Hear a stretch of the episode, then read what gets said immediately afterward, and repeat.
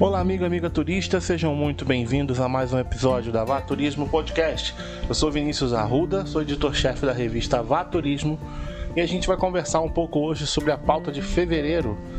Nós falamos sobre intercâmbio, foi um tema muito bacana de abordar durante esse período, onde a gente trouxe algumas informações muito relevantes.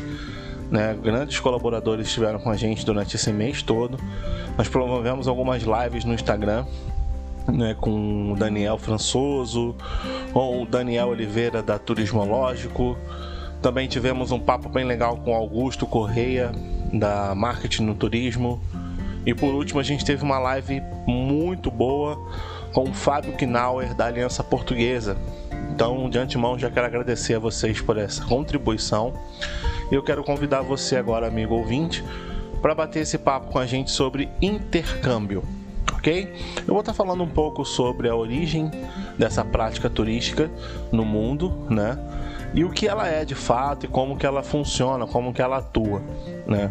A gente pode entender que intercâmbio, né? Existem várias formas de se fazer intercâmbio, né? E se chama intercâmbio educacional, é, intercâmbio estudantil ou até mesmo cultural. Essas expressões né, designam a troca mútua de estudantes de um determinado local para outro, né, geralmente fora do país de origem. Isso é o que normalmente acontece para aprender a língua nativa, né, as culturas, hábitos né, praticados em outra nação com esses fins educacionais, profissionais ou até mesmo pessoais.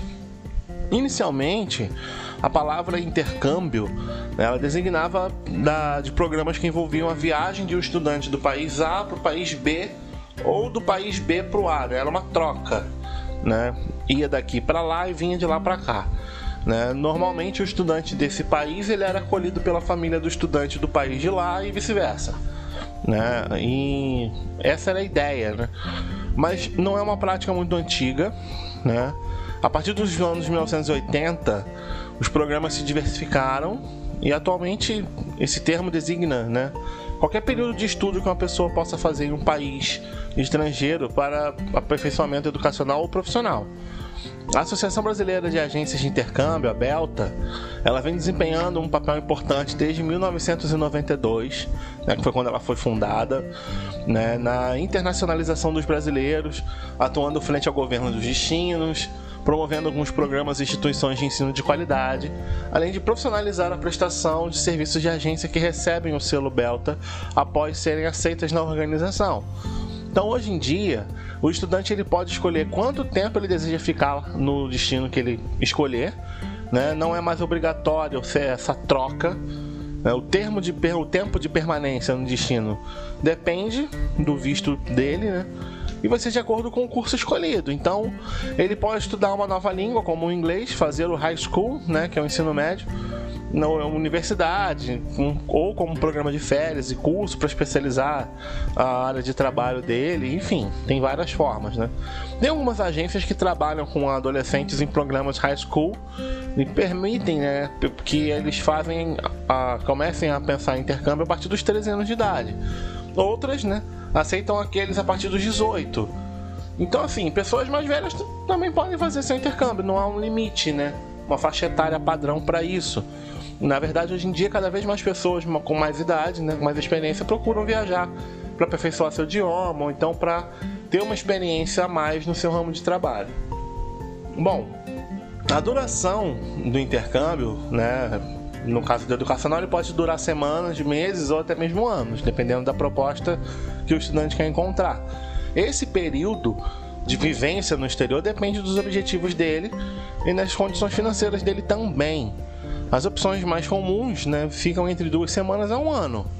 Mas isso também, volta a falar, depende dos principais objetivos né, da, do candidato, do aluno. Né? Agora, é interessante também, isso a gente abordou bem na revista, a questão do planejamento. Né? Qual o melhor momento para viajar? Né? Que tipo de hospedagem você vai ter? Né? Bolsa de estudo, vale a pena você procurar uma bolsa? Ou vai pagar o curso integral? Né? Então, assim, primeiro, época de viagem, qual o melhor momento? Né?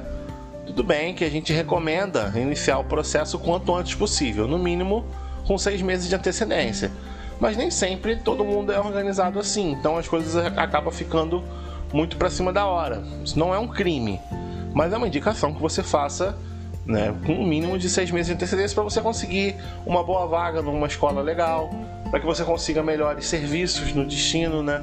Até mesmo a questão do voo também, para que você consiga bons voos, né, em horários legais, com conexões, né? São inevitáveis, na né, maioria das viagens para o exterior, mas as conexões elas têm que ser o máximo confortáveis possível. Não você vai pegar uma conexão de 9, 10, 12 horas no aeroporto Enquanto você, com um pouco mais de antecedência, poderia pegar uma conexão de 4 horas, né, de 5 horas. Então, assim, diversas organizações brasileiras oferecem esses programas né, para as mais variadas partes do mundo. Esses embarques, né, normalmente eles ocorrem entre agosto e setembro ou fevereiro e abril, mas depende né, do, do semestre que o aluno pretende estudar fora, porque o calendário acadêmico lá fora é diferente daqui. Então, geralmente acontece os embarques nesse período, entre agosto e setembro ou fevereiro e abril. Quanto à hospedagem, normalmente né, os estudantes ficam em casas de família voluntárias, né, previamente selecionadas pela organização, pela agência. Né? Então, o jovem vai fazer esse intercâmbio, ele deve preencher né, com meses de antecedência diversos documentos que contam sobre ele né, para a família que vai recebê-lo mas também existem as repúblicas também por lá, né, que a galera também gosta. Opta até porque a vivência é um pouco maior, com o pessoal da mesma faixa etária, então é um pouco mais diversificado. Em relação a bolsas de estudo, tem vários programas de diversas organizações que oferecem essas bolsas para a realização de intercâmbio durante o ensino médio. Por exemplo, tem a fundação da UWC Brasil, a Rotary, é, além de outros né, de programas como o AFS e os Jovens Embaixadores, que levam muita gente para lá, para fora do, do Brasil, né, com bolsa integral. Então é bem, bem bacana mesmo. Agora, o mais importante, fiz intercâmbio. E agora? Né, o que, que eu vou fazer depois disso? De maneira geral, tem a possibilidade de aproveitamento dos estudos lá fora. Mas é interessante conversar com a escola brasileira antes de programar a viagem. Que o estudante ele precisa solicitar à escola estrangeira, antes do fim do ano letivo, um histórico com as matérias cursadas e notas. Né? Esse documento ele deve ter o selo da escola e a assinatura do diretor. É importante solicitar essas informações com antecedência, porque sem esse documento não é possível validar aqui. Né? Então com a documentação em mãos é necessária a validação do consulado brasileiro lá na região, lá no destino. E sem dúvida a tradução do histórico escolar também será necessária, porque o uso do mesmo aqui no Brasil não vai ser na mesma língua de onde você estiver. Então todo esse processo ele deve ser feito lá fora, para que você consiga validar os seus estudos quando retornar ao seu país de origem. Né? Então, então assim, gente, isso foi uma pincelada né, rápida sobre intercâmbio de uma certa forma no que, no que consiste né, o intercâmbio, como ele funciona, qual é a melhor maneira de você planejar e você poder organizar as ideias. Então é bem legal. Eu gostaria de deixar avisado para vocês que hoje, dia 1 de março, a nossa revista ela sai do modelo gratuito no Instagram dessa edição de intercâmbio e ela se encontra disponível agora apenas na Amazon. Então você entra lá no Amazon Shopping, você vai encontrar a revista lá em formato de e-book geralmente é melhor para galera que usa o Kindle, né? Mas se você não usa Kindle, você consegue comprar ela em formato de e-book e ler no seu celular também, ou no computador, enfim.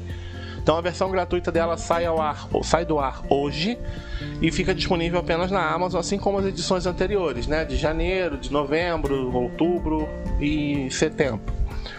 É, agora, dia 5, nós estaremos lançando a edição do mês de março então fica ligado que daqui a pouquinho vocês vão estar recebendo aí o novo exemplar da nova edição da VA Turismo.